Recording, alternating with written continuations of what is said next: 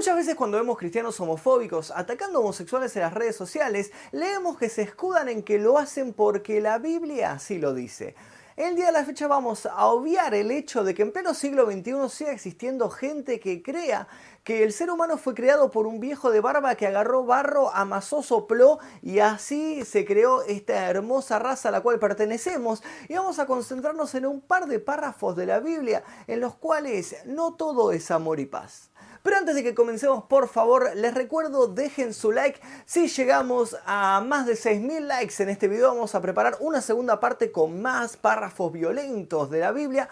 No olviden por favor activar las notificaciones hasta que la campanita le, crezcan esas dos rayitas al costado como si estuviera sonando y suscríbanse para ver más videos. Muy pronto tenemos nuevas exploraciones urbanas, no se desesperen. Si no vieron la última que hicimos se las voy a dejar acá abajo. Y ahora sí comencemos con 6 historias violentas de la Biblia. Puesto número 6, incesto en el desierto.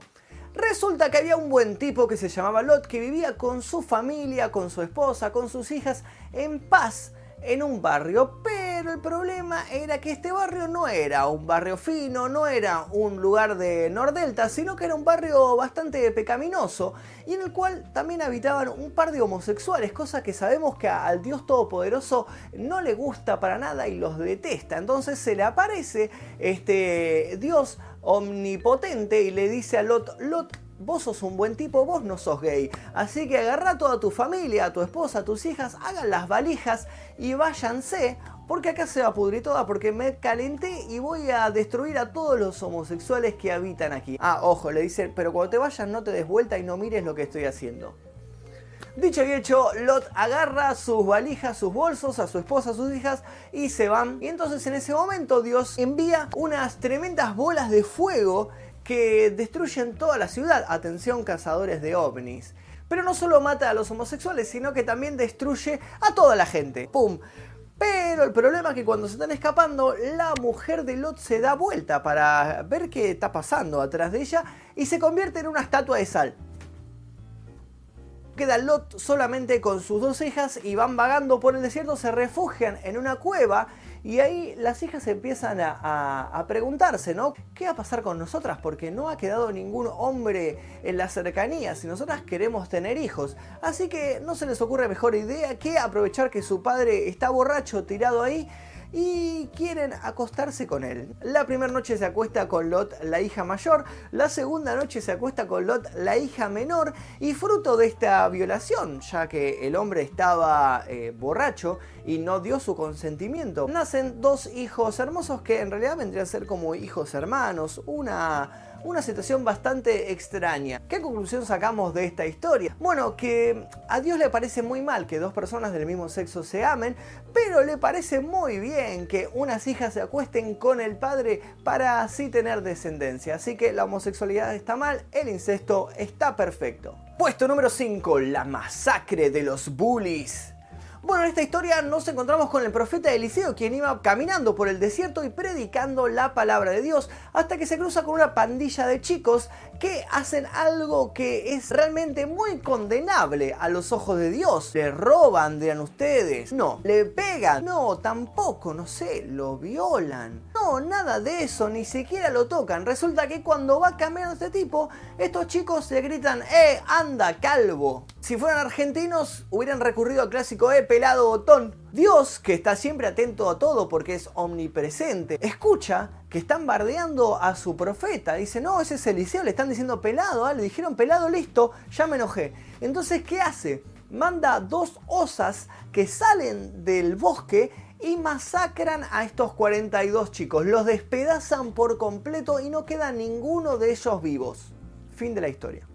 ¿Qué conclusión podemos sacar nosotros con esto? No sé, que tal vez Dios nos está enseñando que no hay que burlarnos de los pelados o, atención con esta teoría, tal vez Dios es calvo también y por eso no le cabió una cuando lo bardearon al profeta Eliseo. Puesto número 4, una extraña historia de amor. Resulta que estaba este tipo que se llamaba David, que era uno de los como protagonistas, héroes de las sagas bíblicas, Recordarán que es el que vence con la onda al gigante, que, que a Goliat, ¿no? Que lo baja pumba. Bueno, este tipo se enamora de una chica y esta chica resulta ser la hija del rey Saúl. Entonces Eh, a David se le ocurre entrar al palacio y decirle a Saúl, estoy enamorado de su hija, quiero pedir su mano. Entonces Saúl le dice, bueno, mira, no es tan fácil, chiquito, no, es tan simple como vos estás pensando. Lo que tenés que hacer, si vos querés que yo te conceda la mano de mi hija, es salir y traerme 100 prepucios de mis enemigos. Esto no es la clase de biología, no voy a explicarles lo que es el prepucio a los que no lo saben. Googleenlo con precaución. Contenido apto solo para mayores de edad. Entonces David dice, challenge accepted, agarra a 200 soldados y van a pelear y matan a 200 filisteos y le cortan el prepucio y al día siguiente se presenta a Palacio nuevamente, le entrega los 200 prepucios de filisteos. La duda que nos queda es cómo uno entra a la casa de su futuro suegro y le dice, suegro, te traje lo que me pediste, acá tenés los 200 prepucios de enemigos. ¿Cómo entrega esto? ¿En una cajita, con un moño, en una bolsa? ¿Cómo, es que.? ¿No? Em, nos queda esa duda que no está resuelta. La Biblia no explica cómo fue que los entregó. El final feliz que tiene esta historia es que Saúl se puso muy contento y le concedió la mano de su hija a David. Puesto número 3, violencia y muerte. Esta historia no es graciosa. De hecho, es muy turbia, incluso más turbia de lo que yo esperaba encontrar eh, al hacer este video. Esta historia nos cuenta que un hombre va vagando por el desierto con su amante y buscan refugio en la casa de un tipo. El tipo le dice, sí, está bien, pueden pasar la noche acá. Cuando se acomodan en la casa, aparece un grupo, una pandilla, y empiezan a golpear la puerta del tipo y le dice, bueno, sí, vimos que un extranjero se metió en tu casa, así exigimos que nos lo entregues para que nosotros podamos violarlo. El tipo le dice, no, no, no les voy a entregar al extranjero, pero si quieren pueden violar a mi hija que todavía es virgen o a la amante de este tipo que se está alojando en mi casa. Bueno, está bien, traernos al amante, dice esta pandilla. El tipo les entrega al amante del extranjero, ellos hacen lo que quieren, la violan, la dejan tirada ahí y a la mañana siguiente, cuando el extranjero se despierta, eh, encuentra a la mujer tirada en el piso, toda ultrajada, entonces le pide que se levante. Como ella no puede responder debido a su estado, el tipo se enoja, la despedaza y envía sus partes a 12 lugares distintos de Israel. Fin de la historia.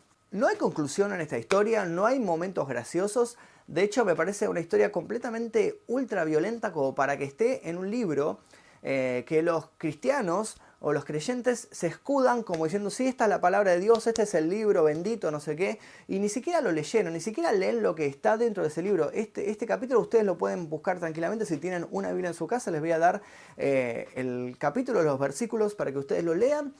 La única conclusión que puedo sacar de esta historia es que espero que esta historia sea ficción, como todas las historias que figuran adentro de la Biblia, que sean nomás eh, una ficción escrita por algún enfermo de la cabeza, porque si no, sinceramente no encuentro otra explicación. Puesto número 2, la adivinanza.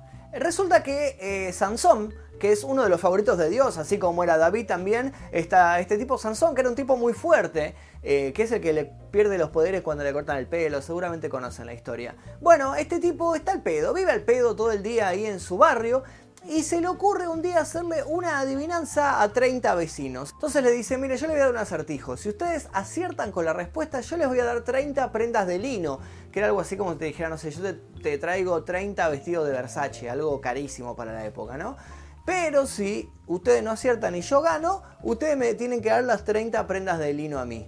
Bueno, está bien, le dice la gente. Entonces el tipo le tira una adivinanza que es cualquier cosa, una, es, completamente estúpida la adivinanza, ¿no? Imposible de responder. Tienen una semana para responder. Entonces empieza la semana y la gente se empieza a desesperar porque no, entiende, no saben cómo resolverla, no saben qué hacer. No se les ocurre mejor idea que ir a amenazar a la novia de Sansón siempre resolviendo las cosas por las buenas, ¿no? Esta gente van a amenazarle y le dice que si no le responde, ellos van a incendiar toda la casa, van a hacer un desastre. Está bien, le dice la novia de Sansón. La respuesta es esta, le tira la respuesta. Al día siguiente Sansón le dice, se les acabó el tiempo, si no resolvieron esto, ya está, me quedo yo con la ropa. Y la gente le contesta, sí, la respuesta es esta. Entonces Sansón se queda como, oh, ¿qué pasó? Y Dios agarra y le dice, bueno, lo que pasó es que amenazaron a tu, a tu novia, entonces por eso tiene la respuesta. Sansón se recalienta, le dice, bueno, está bien, está bien, ¿saben qué? ¿Saben qué? Quedamos así, está bien, está todo bien con ustedes. Resolvieron la respuesta. Y yo ahora voy a cumplir porque soy un tipo de palabra, pero así no se hacen las cosas. Entonces dicen, bueno, ¿cómo, ¿cómo entrega Sansón estas 30 prendas de lino si él era un tipo pobre, no tenía un mango? ¿Cómo resuelve esta situación? Resulta que Dios le da como un superpoder, de repente le da como superfuerza a Sansón, baja a un pueblo cercano, mata a 30 personas que estaban ahí, les roba las prendas de lino y se las entrega a sus vecinos. ¿Qué conclusión podemos sacar con esto? No sé, que para Dios está bien hacer apuestas, está bien eh, tirar adivinanzas que no tengan respuestas y está bien matar 30 personas inocentes para pagar tus apuestas. No vaya a ser que no seas un tipo de palabra que no cumplas con lo que prometiste. Puesto número uno. Dios es peor que Hitler. Así es, con este nombre tan polémico les quiero mostrar y no voy a citar solamente un párrafo porque me quedaría muy corto, sino que voy a citar varios párrafos de la Biblia en los cuales aparece su cualidad más destacable. Y no es el amor, no es la comprensión, no es la ternura, sino que es su tendencia a asesinar personas. Hay que tener en cuenta que este Yahvé que aparece en el Antiguo Testamento está armado a imagen y semejanza de los seres humanos como eran hace 3.000 años atrás. Era un tipo sanguinario, era violento, era vengativo, era homofóbico y todas estas cualidades quedan bien plasmadas a lo largo de los 46 libros que conforman el Antiguo Testamento. Dios asesina a, atentos a este número, 25 millones de personas. Esto es según el escritor Steve Well, quien se tomó la molestia de ir leyendo eh, versículo por versículo la Biblia e ir tomando nota todos los datos que aparecen ahí tirados medio al azar que nadie había tenido en cuenta y esto lo deja plasmado en su libro Drunk with Blood, borracho de sangre. Ahora vamos a enumerar algunas de estas masacres y asesinatos que comete Dios Todopoderoso. Una de las más grandes es, por supuesto, el diluvio universal. Cuando le dice a Noé, Noé, vos sos un buen tipo, vos tenés tu familia, agarrá una pareja de cada animal, armate este arca, métanse arriba porque voy a inundar todo porque ya me hinché las pelotas. Entonces Noé obedece y Dios cuando ve que está salvo, manda una lluvia torrencial, ahoga a aproximadamente 20 millones de personas. Pero esto no es todo, porque ahí recién comienza esta historia. Dios castiga enviándole serpientes venenosas a toda la gente que vaga por el desierto por quejarse de que no tienen comida ni bebida. Vale aclarar que Moisés, cuando ve que se están muriendo un montón, dice: Dios, pará, pará un poquito, afloja la mano. Eh, entonces Dios dice: Está bien, está bien, me pasé. Pero para que yo me calve, vos Moisés vas a tener que construir una serpiente de bronce y la gente va a tener que adorar a la serpiente de bronce. Dios mata a 100.000 sirios porque lo llaman Dios de las colinas. No sé, debe preferir la playa. Dios mata a Onan por negarse a tener sexo con su cuñada. Dios mata con fuego a 250 personas que habían prendido incienso. No sé, no le caben mucho los saumerios. Lo entiendo igual ahí, ¿eh? Dios aprueba los sacrificios humanos porque parece que en épocas de David hubo una gran hambruna por tres años y uno de los pueblos eh, claman a Dios y le dicen, Dios, ¿cómo podemos hacer para poder comer? Nos estamos muriendo de hambre. Dios le dice, es muy fácil, tienen que sacrificar a siete niños varones. Así que ellos van, agarran a siete niños varones, los llevan al templo de Dios, los ahorcan y listo, se acabó la hambruna, todos felices. Dios dice, sí, así me gusta que maten niños, así es como yo disfruto de ver esto y se acaba la hambruna. Y podemos seguir así horas y horas hablando de, por ejemplo, cuando Dios mató a todos los primogénitos de los egipcios o a los hijos de Job por una apuesta estúpida con el diablo. Pero todo eso lo dejo mejor para otro video, así que si quieren que haga un video especial hablando de todas las masacres que hizo Dios, en la Biblia. Por favor dejen su like si llegamos a los 6.000 likes. Les voy a contar todo este tema más en profundidad y se van a dar cuenta de la persona a la que algunos están adorando todavía en el siglo XXI. ¿De qué les gustaría que hable en el próximo video? Por favor, dejen su comentario aquí debajo. Estoy leyendo todos los comentarios que ustedes me dejan y estoy sacando historias de ahí. Estoy muy contento por la buena recepción que tienen estos videos. No olviden suscribirse, no olviden dejar su like en este momento, no olviden activar la campanita. Les recuerdo que el 18 de febrero vamos a estar con Carolina Gatica en Rosario, así que nos vemos ahí. Eh, estén atentos porque muy pronto vuelven las exploraciones y los videoclips y todo eso. Así que nosotros nos veremos en el próximo video.